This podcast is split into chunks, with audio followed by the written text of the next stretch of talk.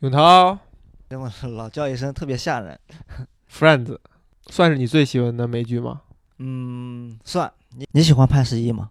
潘石屹。对啊，我刚才不说。接触不多，《老友记》，大家去搜一下，可以看到优酷有个节目《老友记》，我全都会剪了。的。潘石屹相关吗，这确实有一个节目叫《老友记》，嗯，我知道，嗯。好像是他跟其他人聊一聊，是吧？嗯，类对类似嗯。类似，像起这种名字，我就觉得很无耻，是无耻，是不是？是无耻，是无耻，而且呃可能也聊不好吧，甚至聊的水平都没我们高，是不是呢？你看看，但是人家好像又在最近搞什么摄影，哎呦，你真的真的要聊潘石屹吗？就像潘石屹，然后 冯仑最近还在对谈说，人家二十五岁的时候就赚了几亿美金，没有靠父母，这种就很无耻啊！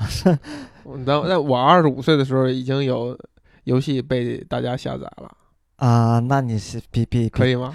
比我成功多了，哎呀，不要这么比，对，或者在成就上来说，我觉得你的那成就会比他更高。是不是？那个《老友记》就没什么好聊的，对不对？但是《老友记》有另外一个名字，是什么？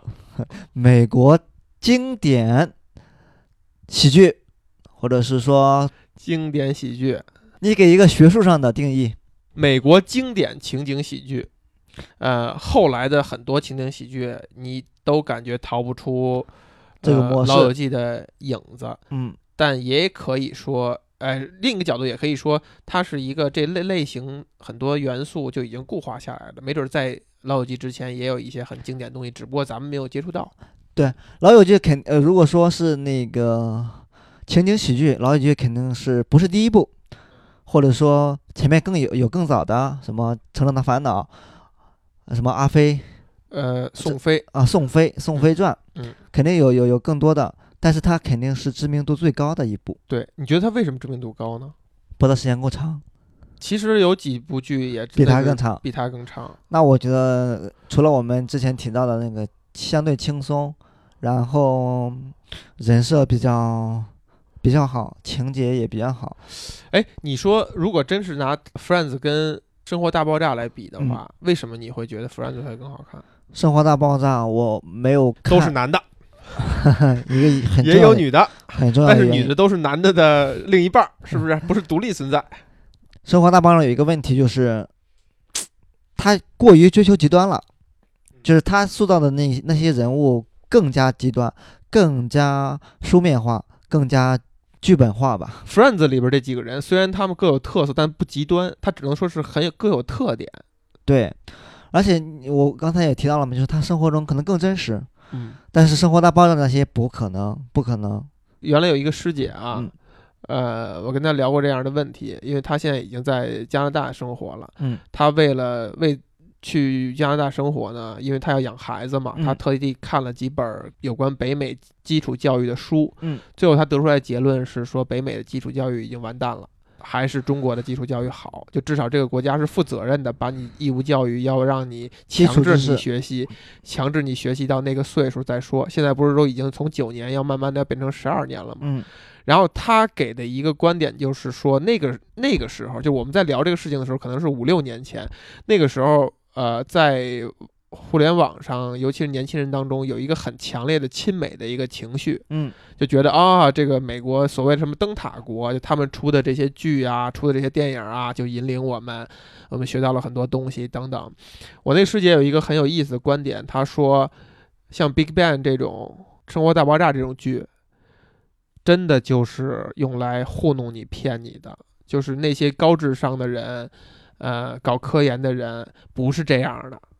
他给你看成这样，就让你觉得哦，那些人你看看也没有什么好向往的，他们也、嗯他们也很在某种程度上也很笨，生活也很啼笑皆非，呃，还是我们这些呃就是平平常人平常人更好一些。其实不是的，其实那些人就是他各方面都会很优秀，嗯，他的生活也会很好，他不会像电视剧里描述的那样。对，所以我说那个剧更不真实。呃，首先那个他们的学术成就也不一定那么高，另一个就是像刚才你说的，但凡是在学术上有那个成就的人，其他方面都比你优秀，嗯，你就相信这一点就好了。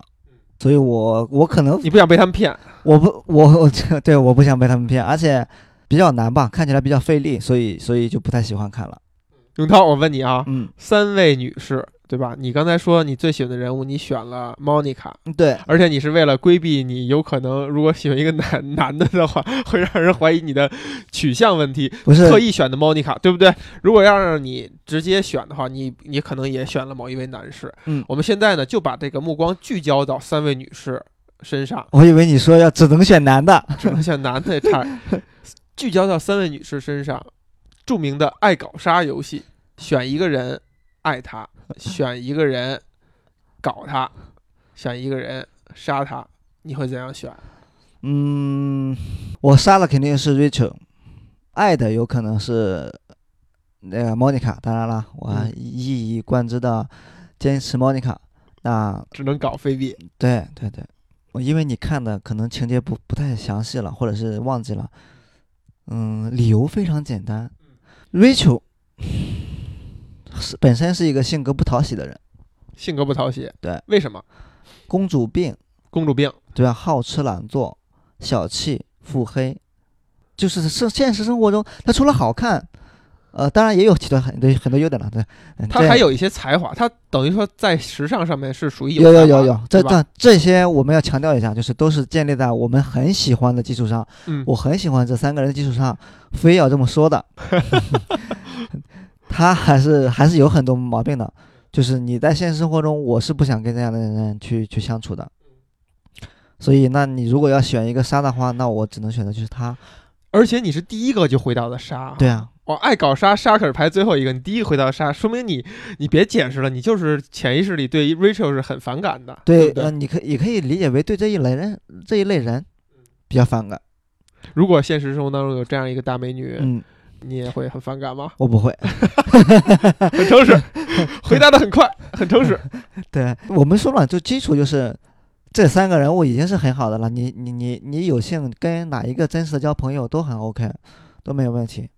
真好，但是你要说要选一个杀，大家可能选一个相对比较讨厌的，就是 Rachel 有一点比较让人反感的，就在于整体可能是跟跟我们的环境是不一样的，成长环境是不一样的。嗯，他相富家千金，对我作为这个 贫下中农，贫下中农或者是被打翻的地主阶层的啊子女，哦，被打翻的地主阶层，肯定是家有果树，是不是？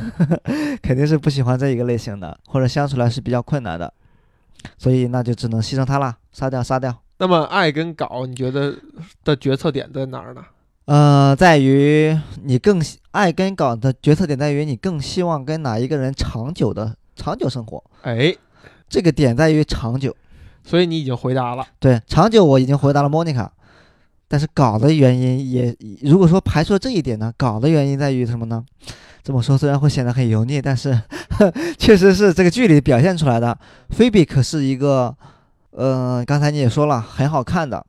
另外，在剧里，他其实透露了一些，菲比是一个在经历上有很多癖好的人。哎，我都没有印象了。那你看看，回去专辑再看一遍吧。你看看，在我那个年幼无知的情况下，根本不关注这些事情。所以你那个现在多看几遍，会发现很多以前根本没有注意的地方，就是在交往男朋友上会有一些特别的点，会让这个过程充满了新奇。但是呃，当啊，当然，当然，其他两个也非常的那个那个有新奇点了。但是最奇怪的，或者说点 奇欣赏点最多的，可能就是菲比了。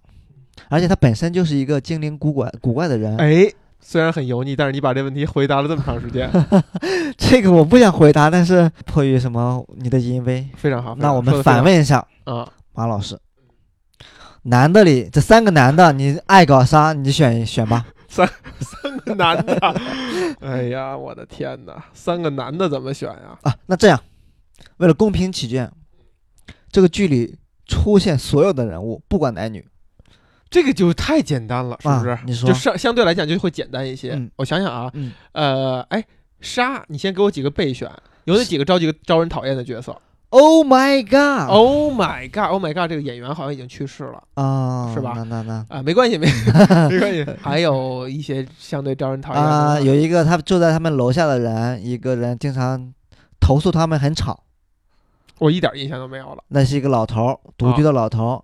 另一个是他们经常偷窥的一个裸男，也没有印象。然后就是他们他们整个公寓的管理员，没有印象。那就是菲比他们他们交往过的男女朋友吧？好多少有点印象哈，嗯比如说呃，我觉得我可能杀那个莫妮卡爸爸那个朋友 Richard，跟，OK 莫妮 OK 卡 OK，有跟莫一段的妮卡有了很长的一段牵绊啊。嗯，杀这个老头儿。嗯，哎，我为什么也回答先回答杀呢？先说理由，呃，这个老头儿是一个非常有魅力的老男人。我现在遇到一些年轻的朋友，尤其是年轻的女性朋友，姑娘，我都会劝他们一定要远离老男人。嗯，老男人非常坏的，就就是非常坏的吧。明白？呃，所以在这个剧里边呢，虽然 Richard 跟莫妮卡之间的感情很真挚，嗯但是我觉得他是一个相对危险的人物。如果是 Richard 和莫妮卡的爸爸这两个人，你觉得是哪一类更危险呢？莫妮卡爸爸干嘛了？我都忘了。你来你来说一说。这这个聊的基础就不同，那回去多看两遍，没有资格跟我对聊。好，你回答第二个暗合稿子吧。哎呀，女的我也记不住几个了。其实其实 Oh my God 挺好的。然后哎，我那那我给你提供几个备选，那个，哎谁让你说选选女的了？你 也可以选男的嘛。选不了，选不了那。个菲比最后的老公蚁人，是不是？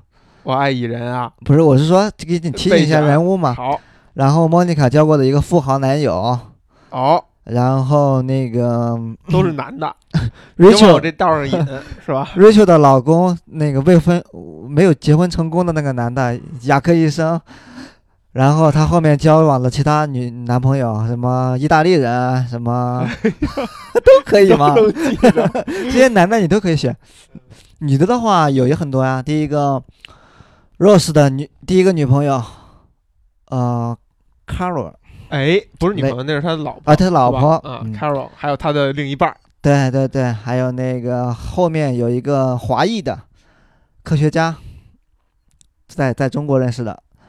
行了，别那么麻烦了。爱我也爱 Monica 嗯，OK OK，啊，因为你看，我都想杀 Richard 了，对不对嗯？就觉得他是一个对我有威胁的人。嗯哼，那如果我要是爱爱 Monica 的话，对嗯吧？我一定要把 Richard 给杀了。但哎，你你居然把我给说服了，嗯就是确实 Monica 是这三个女的里边相对而言，我可能更能接受的。我那我说服你在哪呢？说点也在于她是一个很有很有条理、很可以把自己生活收拾的很好的一个人吧。因为我也见见过那种很邋遢的姑娘，嗯对吧？进到他屋里边，发现，哎呀，我的天哪，这是哎这哪像是一个姑娘的屋啊？Rose 有一个女朋友就是这样的。，对对，这样的我是接受不了的。嗯嗯，搞呢，范围多了，不一定是菲比。呃，我挺喜欢那个 Friends 里有一个知名情节，嗯对吧？就是 Monica 在教他什么一二三，然后最后 seven seven seven 嗯嗯，那个情节，他教的是谁呢？是那个时候的 Chandler 的，呃，不，教的是 Chandler，、嗯但是那个时候 Chandler 的那个女朋友，她好像是之前跟 Joey 也好过一段儿。嗯咱们聊的太没营养了，你，这个太油腻了，你这个太油腻了。没关系你，你怎么是往深度上聊？但是刚才我有一个话题，因为你的回答没有延伸过去。好，你说你想杀莫妮卡的成熟老男人的男朋友，嗯，但是实话说，我觉得你有可能会成为那种人，就是年龄渐长以后，风性格比较成熟，风度翩翩，有知识、有文化，吸引众多小姑娘你。你要干嘛？你要你怎么要把我说成这样？这因为我的印象里，你们两个现在来说，你们两个性性风格就是有点相近的。真的很不想将来成为那样的人。这个话说的有点儿这不要脸哈。首先你要有能力成为那个有魅力的老头儿的有的有的。呃，谢谢谢谢永涛。在这个前提之下，真的是想远离那个状态。里面出现了那么多配角，就是刚才包括我们提到的，像我提到的所有的上面的那些配角，你印象最深的是哪一个呢？其实挺有意思，是那个那个钢 Sir，对吧？就是嗯咖啡馆的，嗯。相当于咖啡师，第，七个重要角色，对，咖啡师。刚开始存在存在感没有那么高，没有嗯那么强，嗯，应该就是一个背景式的人物出现。对对对，对吧？对他在前两集的时候，完全这个人确实是同一个演员，嗯，但是没有一句台词。然后慢慢慢慢的，他的这个戏份开始重了起来，然后嗯这个角色也越塑造越鲜明。它其实是很符合有一些戏剧创作的一个传统的一个套路，就是在公主身边会有那些默默无闻的，但是就是一心一意的喜欢疼爱公主，但是呃也不会过度的表露自己，只是默默的帮她做一些事情。大概应该是有这样的感觉吧。骑士，对，默默无闻的骑士，默默无闻的骑士在关键时刻有可能会挺身而出，嗯，对吧？虽然在《Friends》这部剧里边儿，他对挺身，他对 Rachel 的这些行为处理成是搞笑的方式了。明白，但是如果你换到一个正剧的一个一个范畴之内的话，它就会是这样一个一种设定。它也体现了就是美剧在这种所谓的这个产业里边儿的一个嗯特点，就是这个剧随演着，随会大家会发现一些可以被利用的元素，以及会跟着这个所有粉丝也好、观众也好的反馈呢，会把这些人物进行一点调整。我觉得冈 Sir 本质上可能是这样去调整出来的一个人物。就说他们在呃在构思剧本的时候，发现可以利用的点，随时调整。对，就是后有可能是后几句才开始慢慢的这么加重的。对那你说这种这种创作方式，嗯，你现在来看是更先进呢，还是更呃，不能说先进，嗯就就是只能说是我我其实不不是很喜欢这样的创作方式。但是现在普遍来说，就是不管是国内的影视界或者是国外影视界，他们普遍认为说这种随时调整剧本，或者说我先写一季剧本，然后根据观众反应来做改变的这种情况是比较受到大家吹捧的，认为这是一个先进的处理方式，或者是工工业产工业流程。你所谓的先进，可能就是它更适应于这种商业环境吧。嗯就比如说，因为它要为了收视率嘛，嗯哼啊、如果是观众明显感觉到观众喜欢的点，嗯我加强一下，或者顺应一下你的思路，或者逆反一下你的思路，反而能造成话题性，会让这个剧的收视率更高。上上去，对吧、f r i e n d s 其实在我印象里边有过那么几段时间，它的收视率是往下滑的，嗯然后可能大家就会去想这样的手段，嗯。而且这类的剧，往往它比如每一季的编剧可能都不是同样的一批人，嗯哼啊、因为它尤其像 Friends 啊，像《生活大爆炸》这样的，我感觉这个人物已经立起来了，其实再往后写相对来讲就容易，就是它的你你只要扔一些事件进去，比如说谁谁谁要结婚了。扔一些事件进来，这些人就自己演起来了，因为他们的性格都已经很鲜明了，是这样。他们面临事情，他都会有一些符合他人物设定的这种表达。我觉得这样的东西就是我后来越看越少的原因。凡是我感觉这个剧是这样产生的，我可能就不会去看了。我觉得它的营养就没有那么强。但如果说有一些剧是从头到尾他就已经想得很清楚了，他构想了一座冰山，然后嗯一点儿一点儿的在前几季的时候一点儿一点儿给你，也有一些配角他会在几集之后着重写，但是是他构思好的，是他特意埋的这种东西，是他嗯创作的一部分的话，我就会觉得这样的剧是会好看一些。符合这个标准的剧，你现在直觉有哪一个呢？其实可以说是还挺多的。嗯，咱们不说像知名的像《权力游戏》啊，《冰与火之歌》，嗯那是因为人家有一个那么庞杂的一个原著摆在那儿，它尤其前几集为什么拍的那么精彩，就是因为它只要做减法就可以了。嗯我把最精彩的部分、人物关系、配角，刚开始它的戏份少，慢慢多起来，这个东西呈现给你就完了。但它后来脱离了书以后，就很难做到这一点。嗯如果真说纯剧的原创的话，比如说现在我在看的那个《守望者》，嗯，对吧？永涛这个作为《守望者》电影的，我粉丝我我今天下午的时候就下了四季的《守望者》，然后我回去就马上看了。《守望者》我就感觉是这样，就是他已经想得很成熟了，至少嗯这一季的东西是已经写的是很确凿、很成熟的，而且他会从原著里边抽丝剥茧的去找一些小的线头，嗯用然后接到他新的这个剧情里。还有呢，就是之前咱们提到过一个可以跟 Friends 对比，叫《How I Met Your Mother》，嗯哼，同样是所谓的 sitcom 情景剧，它的情景也相对单一。他们是在常在一个酒吧里，然后也是有那么一两个人的家里，当然它的外景会比 Friends 的比重要多多一点儿。但是它从一开始的大悬念，就是到底谁是这个妈妈，一直到最后一季，应该是第九季，这个整个的过程，它是已经想的相对完整了。我觉得这也是因为有 Friends 作为珠玉在前，呃，他已经跑了这样一个线型，所以后续的人再去写的时候，你就要想到这些人，我们要给他性格写的分明一些，他们之间的关系要有一些暗线是埋在一起的，不要临时想。所以你感觉那个剧的一些情节点，尤其关键情节点是被设计好的，嗯哼，但是到后来仍然难免在于，首先他们这几个主演的收入也不是很平均，有一个角色极其出彩，他就挣大头。另外有一个角色呢，他开始能演一些电影了，所以他的档期就很难约约，所以到最后一两季的时候，你就感觉有明显的烂尾的情况。就比如说这个可以去演电影的人呢，就给他单拍了很多戏份，反而不在他们这个小团体里了，找了一个借口。这些情节你如果能看到了，你觉得很生硬，就是我反感的一些东西。它是场外因素去影响了一个剧本该有的走向。嗯。那你这样说，相相对来说，《老友记》是受这些场外因素影响最小的。我觉得是的，嗯我觉得真的是得益于他们之前达成了一个共盟，嗯就是我们六个人共同进退。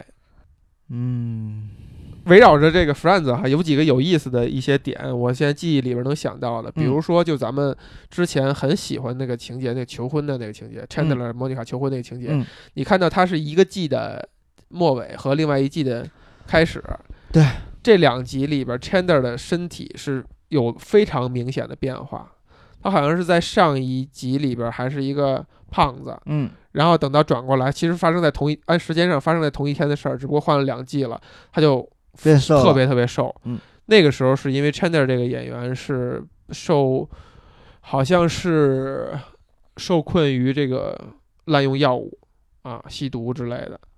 就如果我作为观众来说，我我肯定是会把这个给忽略掉的，就是因为你你知道他们不是在演员，你对啊知道他们不是同一时期拍的，对对对，所以这个可能你的，所以可能就我就人为的忽略了。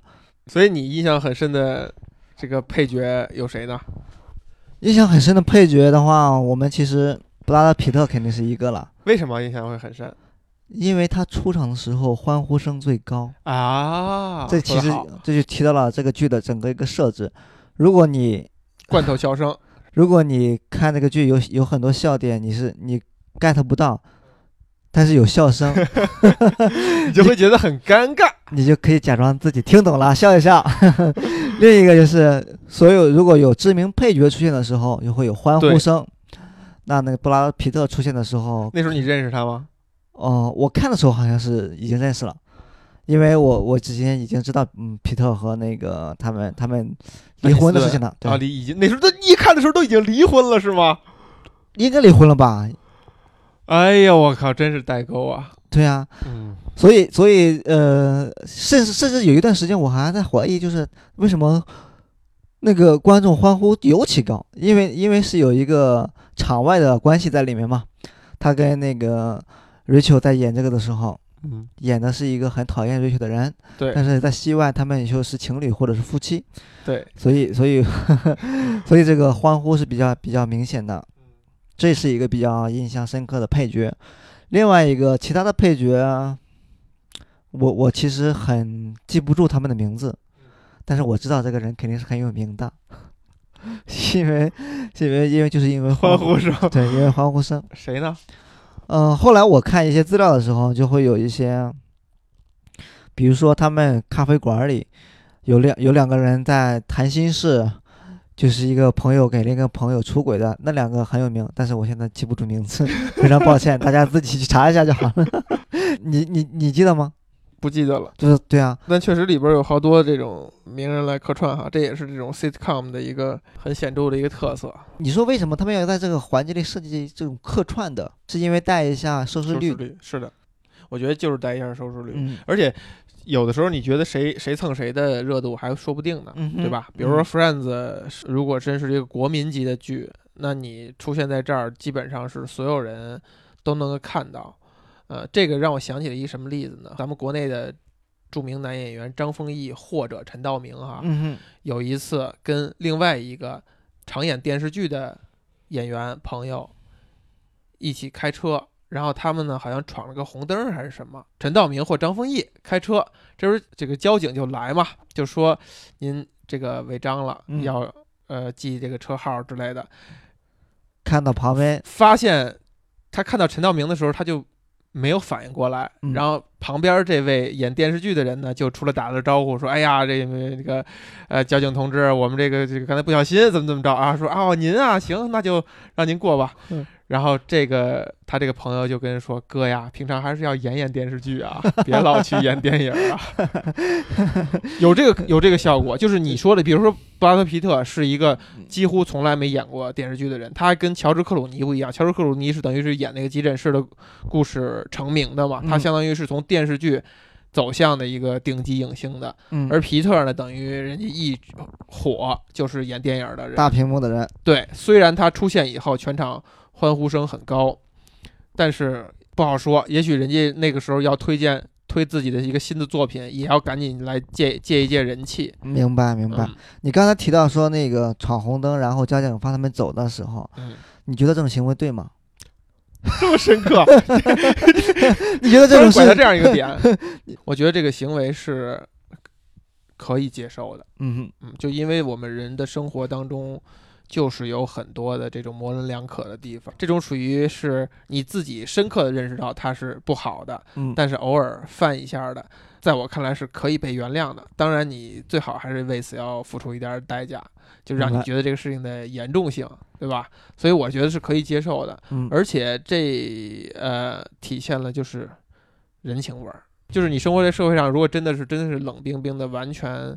就像足球运动当中的嗯。裁判的那些误判一样嘛，当然咱们排除那些他被利益操控的一些明显的他有意而为之的判罚。嗯，如果真的是因为视线问题等等的问题的那些误判，嗯，我觉得就是我们人类社会应该包容的东西，就应该存在的东西，它是人情味儿的一部分。对，你看这个，其实我们都知道闯红灯是不对的，但是呢，就是我们认为这个警察做了放他们行，或者是说你自己去求个情，都是可以接受的。其实这里面就包含还还是一个挺有思意思的事情，就是一个明明确的规则，你这个犯了，你觉得这个容忍一下是 OK 的，但是有一些规则，你就会觉得他犯了就是不行，即便是犯了，仍然是非常小的一个事情，也是不行的。比如呢，我现在比较难想象出这样一个一个情形。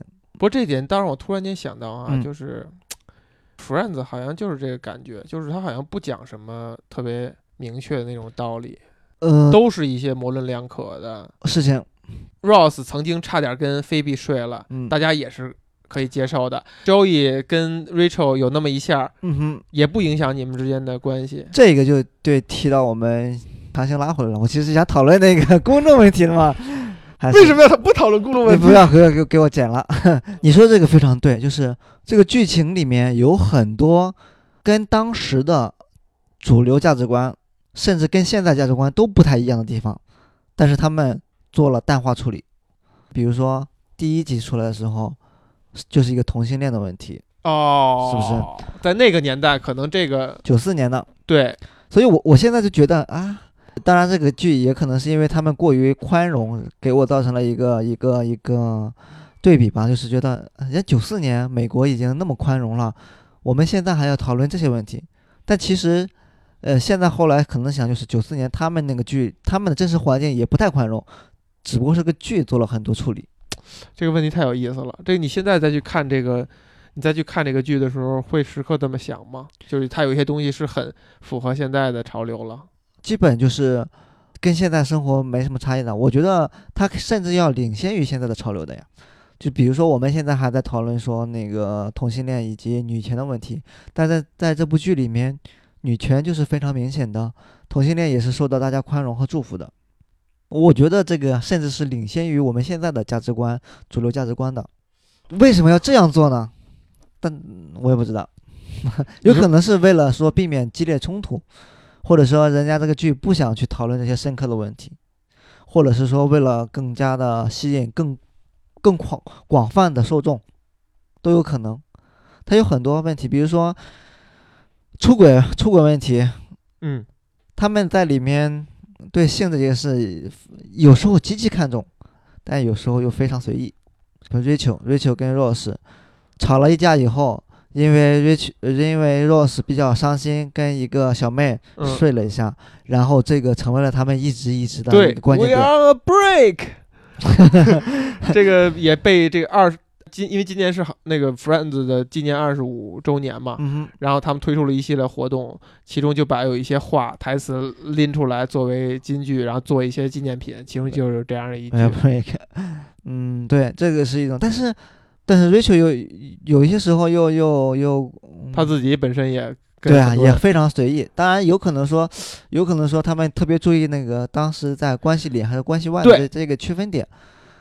但是我本我觉得本质是没有区别的。这个我觉得多少有点咱们东方人的思维哈，嗯就是这个东西发生了就是发生了，嗯它跟你所处的环境和条件其实没有那么就说就是说应该说，因为你的条件和环境不同而去区别对待。嗯，有可能是我们东方人更实实用主义，觉得这个事情发生了，事实更重要。但是人家认为是这个说法或者是这一个，因为他们所说的出轨叫 cheat 嘛，嗯就是你骗了我，对吧？就是你嗯欺骗我，你隐瞒我了。就如果大家是开诚布公的，嗯你同意，我同意，可能他们都不觉得这个不是一不是什么事儿，但是是因为你隐瞒我了，嗯，你去做这样的事儿，所以我会很介意。而我们东方思维里就是这个事实的，对，可能我们对于那个说谎没有那么没有那么强烈的，对对为什么？为什么我们对于说谎没有那么强烈的反感？那对，这就可以提到那一个了，就比如说闯红灯了，你认个错就可以了。但是有些时候你就觉得朋友骗了你，你就非常觉得他做了什么什么什么事情大逆不道的事情，尤其是他们来西方人来说，或者是部这部剧里展现的更加明显，确实，对于欺骗这种东西是不，太在意。不太在意的，嗯，因为我们小时候看到那些聪明的人、有智慧的人，就是狡诈的。对，你这三十六计，一多半儿都是以 骗来完成这个事情的结果。当然，那是打仗哈，那是战术，但就就。因为你小时候你是一个普通人，你看故事你就那样去看，嗯你就会觉得好像你怎么着巧妙的戏弄了人家一下，是一个聪明的行为，是而不是一个光明正大的，而呃对，而不是一个不光明的事情，对对吧？或者说我们本身自己，你成长过程中是被你的父母骗的，被老师骗的，然后你你有可能也会去骗别人，所以我们对这个事情异常的宽容。你看的时候，你第一遍看的时候，会不会在看的中间的时候，会觉得这个剧会指向哪儿，会走向什么何处？你说主要情节的话，可能还是会有一定预期的。我其实看到大部分，就第一次看的时候，大部分的时候已经觉得可能是一个圆满的结局，大家可能，呃，Rose 跟 Rachel 最终在一起，然后 Monica 跟那个 Chandler 在在一起，就是就会比较圆满的结局。但是前面你你所提的那种，其实没有一个特别强的指向呀。你会觉得看着就特别不踏实吗？跟咱们以前，比如说以前看过的电视剧，国内电视剧，你总会觉得这情节有一天哪天会完，讲了一个什么事儿，一开始这个悬念到最后解决了就结束了。但是这个剧本身没有什么悬念呀，它每一集都似乎都是单独的呀。是，就是这个道理啊。就是我们第一次看这样的东西的时候，你会会不会觉得特别不安全？不，没有安全感？嗯，这个还比呃嗯 不会，不会。原因是因为我之前看过日本动漫，给你推荐一下，有一部叫《银魂》的，啊，对灵他魂的不就是每集调侃其他的剧对啊对对，吐槽向的一个动漫，嗯，它也是跟这个差不多，就是每集似乎是单独立的，呃，然后也有一些主要的故事，但是它有一有一集回答了你这个问题，它有一集的题目叫做“不要以为银魂和什么什么是永远不会结束的他怎样回答的呀？”，不是，他就他这个标题就是这么直接，告诉你不要以为这个这个节目或者是这个这个动画片是永远不会结束的，当然他的呃说的会更好一点。所以当时我已经有个预期了，就是说，类似这样的节目肯定会在某一个时刻给终止掉，而且终止的很突然机，械。嗯，或者是在一个比较重要的事件以后。那你这么提示，你你认为它这个结束是不好的吗？不够圆满的？首先，这个剧能完结，嗯肯定是因为那些外部因素。片酬上涨啊，商人算了一笔账，嗯我每我一集要给你们六个人六百万就付出去了，嗯我一季才花多少多少钱，就我能不能赚回来？嗯呃，然后很多矛盾就没有无法调和，那有没有办法？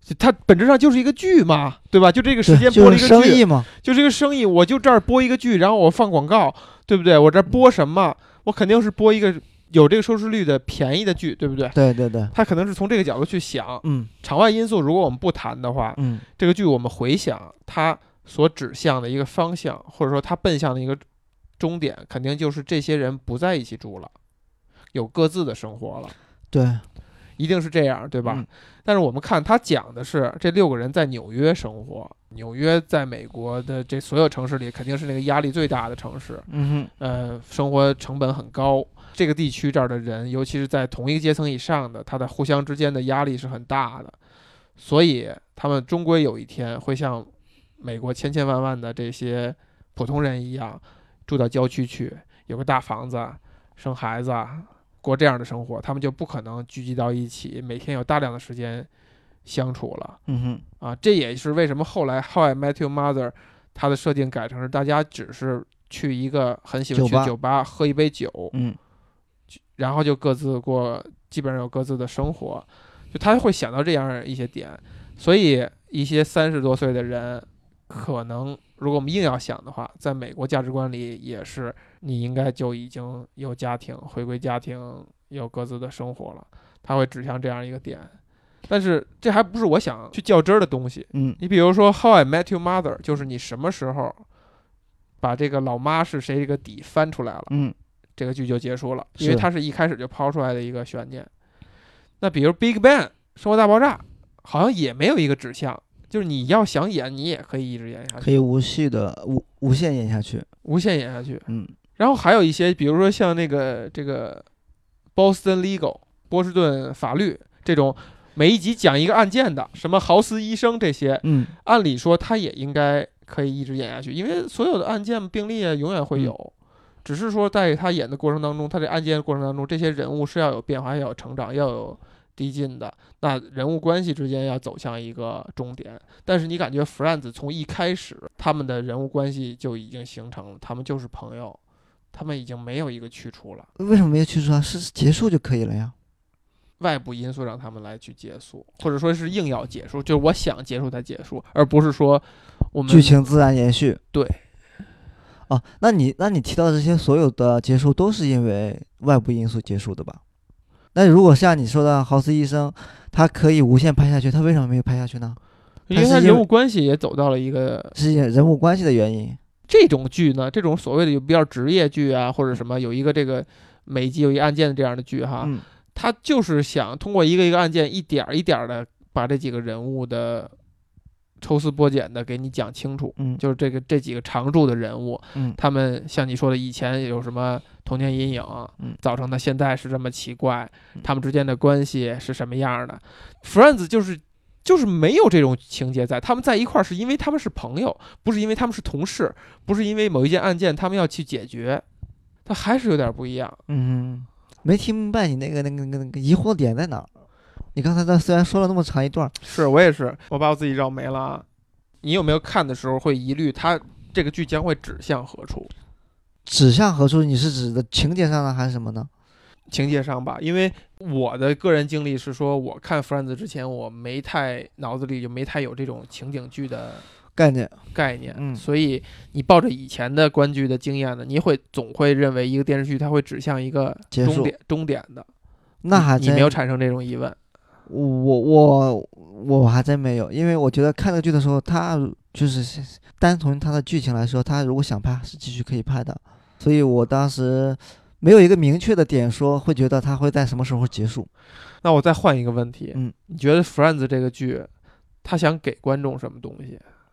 它的核心的，就按我们小时候培训的啊，中心思想是什么？这个就有点强强行上价值了。这 你我现在有一套成熟的呀，你说给你陪伴和讲价值，但我不想说这些，给我给我那个关注的快乐就可以了吧？真的吗？真的呀，一遍一遍的看，也仍然有快乐。有那你你你想，你以为你想我会说出什么更更多价值呢？因为可以快乐的事情有很多啊。嗯我我以前有一个朋友也是，嗯他会一遍一遍看那种偏科幻的东西，嗯科幻的剧集。他甚至他说，他说你这看一遍看一遍，人生就这么过去了。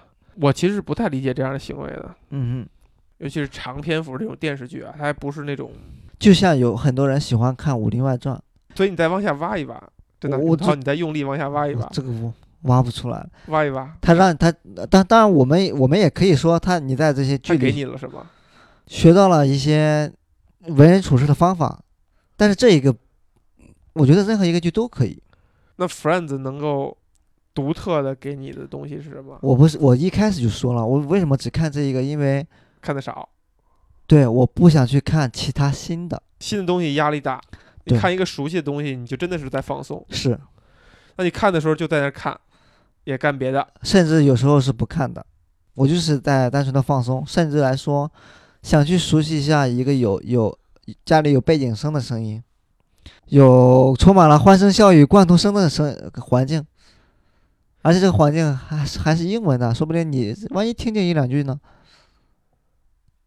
就是我不从我不追求从看剧上去学到什么东西，你刚才说的非常好啊，这些，嗯你为什么不放一个什么什么公寓来着？啊，《爱情公寓》，呃，它是一个背景声吧？是它也是一个欢声笑语的背景声，对对吗？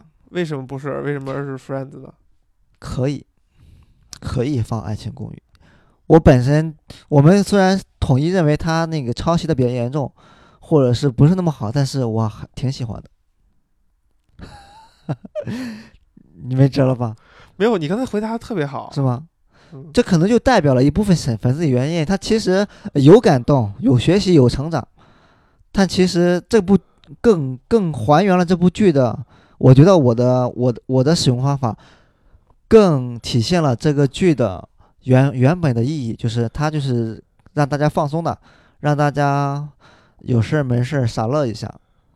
为什么不看《生活大爆炸》呢？生活大爆炸对我说有点难呀，对很多人来说都是很难的。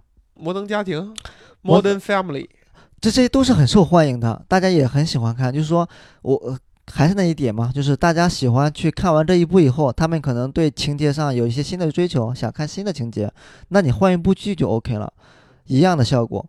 但是我没有对情节新的要求的原因，因因为我甚至认为这个剧的情节也没有这么吸引力，我可以重复用这一个来满足你的一个需求，那可能其他人就需要用不同的不同的剧，虽然也是一样的效果，来实现自己的一个放松的需求。